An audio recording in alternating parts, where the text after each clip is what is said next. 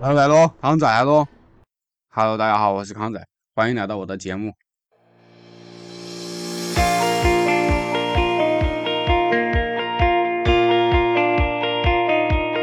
本期的节目是关于美国的微信公众号 Medium 的商业模式，Medium 是如何赚钱的。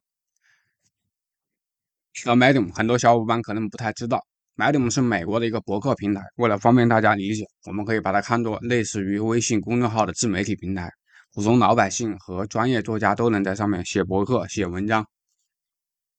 Medium 的盈利方式是向用户收取订阅费，付费内容在美国确实很成熟，它有五美元月费和五十美元年费的订阅套餐，部分订阅收入会与内容创作者分享。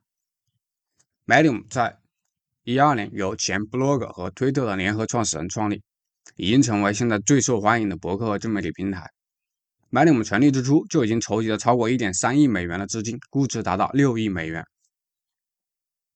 一，Medium 是如何运作的？Medium 的理念，我们先说一下 Medium 的理念。其创始人艾夫·威廉斯，以下文就简称这个艾夫。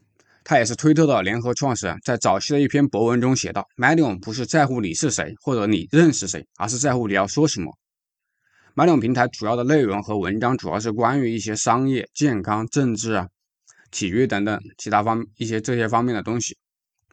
Medium 通过与大型的出版集团合作，让这些比较有名的出版公司发布他们的内容，包括这个《体育画报》《经济学人》《Hacknon》和 Twist TV 等等。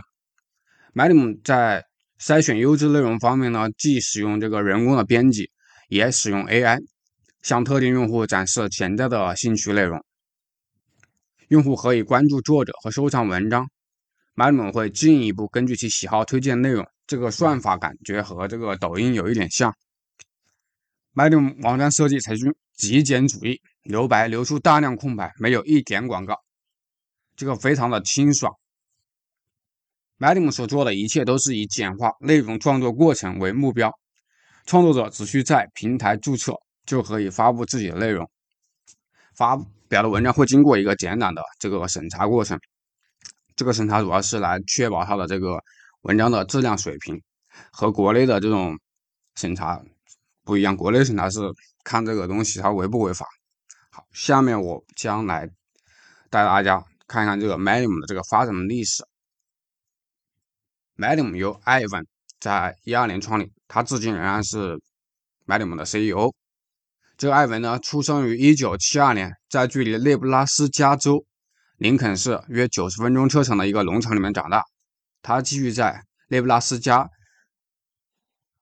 大学学习，然后后来和乔帮主一样，都是退学了，没有完成他的这个大学。二十世纪九十年代，互联网这个泡沫升温，他向父母借钱，开始了多项技术投资。他的业务范围从这个销售有关于他这个母校里足球队信息的 CD，到发布教人们如何连接互联网的视频。不幸的是，这哥们这些生意都没有成功。因此，在二十四岁的时候，他搬到了加州学习网络技术，梦想在科技界大展身手。随后，他被这个 Oriel Medium 雇佣。这个 Oriel Medium 就是一个出版社，主要是出版这些跟编程啊、技术相关的书籍。在那里，他向美国各地的程序员销售编程和软件手册。几年过去了，艾文终于搞到了他的第一桶金。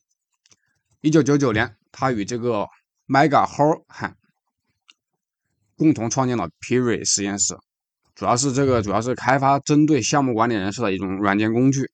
Piri 实际上并没有在这个方面做得很成功，并没有完成此类软件的创建。但是在这个过程中呢，他成功的创建了这个。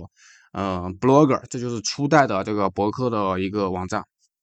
对于所有很年轻或的人来说，年轻人来说，这个 Blogger 是他们已经不知道 Blogger 了。Blogger 是第一个互联网博客服务网站，允许任何人创建和发布内容。不幸的是，艾文和霍里汉的公司非常不走运。就在 Blogger 发展壮大的时候，网络泡沫破裂了。虽然公司运营成本并不高，但他们周围的所有风险投资公司都在破产。他们不得不解雇员工，并耗尽了所有投资资金。二零零一年一月，霍里汉辞职，公司的其他人也跟着辞职。插一个简短的题外话：霍里汉后来创立了 Kenja，就是也是一个博客的，也是一个做博客的一个系统。后面有一些美国知名的一些网站也用它，比如说这个 Gizmodo 和这个 Onion 这个洋葱这些公司都用它。他们算是跟这个博客杠上了。在随后的几个月，艾文通过签下了一些小合同来维持公司的生存，同时他不断发布 Blogger 产品的更新。后面他还发布了高级版本的付费版的这个 Blogger。在零三年二月，谷歌。收购了这个皮韦实验室，威廉姆斯，这个就是艾文在谷歌待了半年后转行。零四年，他与他人合作，又创办了一个 o Day，这是一家早期的博客公司。Odes 就是允许人们发布这个音频内容，类似于 Blogger 是发布博客。不幸的是，带宽和基础平台像苹果的 iTunes，在当时还不是特别成熟，并且当时还没有这个 Spotify 嘛，无法支持这个公司的崇高目目标。到零六年初，o Day 的一些员工开始试验他们在当年早些时候开发的一个软件。该工具将允许创建一个短文，并通过短信将其发送给联系人。说到这里，大家都应该猜到了这个东西到底是什么东西。这个小噱头呢，在零六年七月份推出，最终成为推特。三个月后，o Day 的用户群增加到了六万多人。到零七年二月，o Day 正式将自己重新命名为 Twitter。好，我们再回过来，在这个。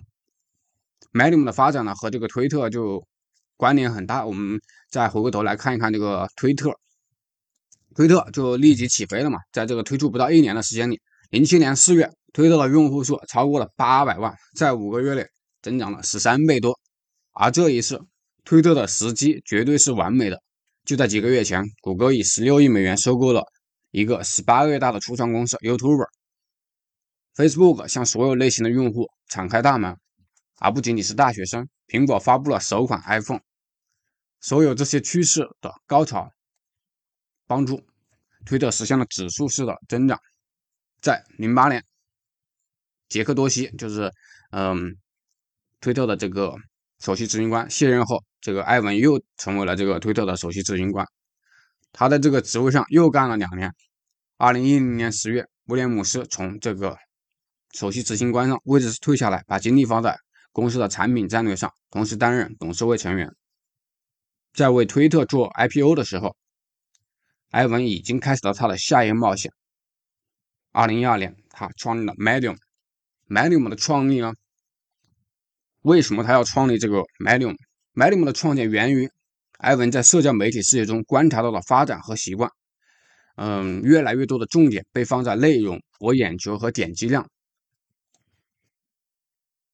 标题党横行，文章质量堪忧。这个其实和我们目前国内是很像的，像百家号、微信公众号这个一些文章质量非常差，到处东粘西贴。然后的话，一些标题党，一些为了博人眼球，反正文章质量非常差。当时美国也是这样的。如果大家回过头看美国互联网发展这个历史，其实并不比我们国内好多少。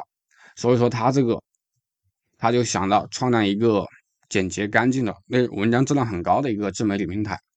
一三年，他收购了长篇科学新闻网站 Meta。此外，曾经担任《Wired》就是那个《连线》杂志的主编的这个艾文汉森，作为高级编辑也加入了 Medium。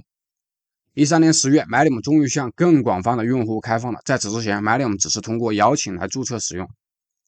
随后，Medium 开始了尝试不同的收入来源，给宝马公司发布了一系列的营销软文，同时他允许创作者拥有自己的自定义域名，这带来了新的内容合作的火花。在接下来的几年，Medium 对其增长并不激进，相反，其声称关注的唯一指标是用户花在内容上的时间。Medium 在2017年宣布大规模裁员，令人惊讶，裁掉了三分之一的员工，同时关闭了纽约和华盛顿特区的办事处。艾文认为，很明显，破碎的系统是互联网上广告驱动的媒体。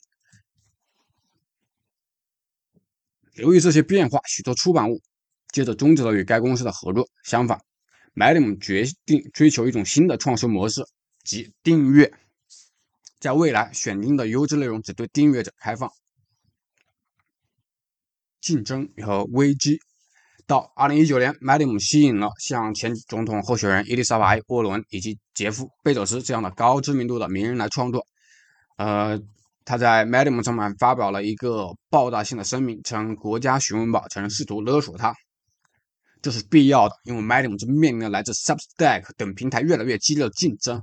Medium 通过宣布与 Chader 和前 NFL 四分卫和社会活动家 Colin Kaepernick 的很多的合作进行，嗯，回击。除了外部竞争对手 m a d i m 还面临着来自内部的麻烦。二零二一年二月，其部分员工宣布打算成立工会，追随 g o r k e r、HubSpot、Buzzfeed 等公司的脚步。然而，这些努力在几周后被阻止了，因为 m a d i m 工人工会未能赢得简单多数票。更糟糕的是 m a d i m 还在三月宣布了更多的裁员。从一九年开始，该平台推出了自己的一套出版物，包括 One Zero、Elementor 和这个 Zero。并为其聘请了编辑。不幸的是，这些出版物并未获得成功，这导致了该公司又一轮的裁员。艾文在四月份发布了一副内部备忘录，他表示：“没有冒险就没有成长，没有偶尔的失败就没有冒险。反馈是一种礼物，即使是严厉的反馈也可以，而且应该以同情和优雅的方式传递。”然而，这个备忘录使情况恶化，导致该公司大量人员离职。据称，接近百分之五十的员工决定辞职。这批人当中还包括 Medium 的首席运营官。尽管发生了内部动荡和竞争加剧，Medium 在其平台上仍然拥有超过七十万的付费用户。Medium 的商业模式是基于向客户收取订阅费用，每月支付五美元或者五十美元的年费，用户就可以获得高质量的内容和出版物。现在还推出了一些其他的高级功能，包括访问 Medium 的月刊、独家专栏作家和主题文集、热门博客的音频版本，从领先的出版商和杂志中精选的每日内容。当用户订阅，才能看到这些文章。用户的一部分会员费会直接分给这个作者，其平台的一些作家在该平台发表内容，每月最高的甚至可以赚到两万五千美刀。Medium 在一七年转向订阅是大势所趋，其他许多主要的出版商，如这个《纽约时报》、彭博社，在多年挣扎与广告收入，呃之后，也采取了类似的模式。还有就是像这个 p a t r o 和这个 Quora 这个问答平台也采取了这样的方式。Medium 所做的这些都是极具开创性的，也是非常值得国内的自媒体平台学习的。我也希望国内出现这样的。比较干净的、比较优秀的自媒体平台。好了，本期节目就到这里了。大家有什么想法，欢迎评论区留言。下期节目再见。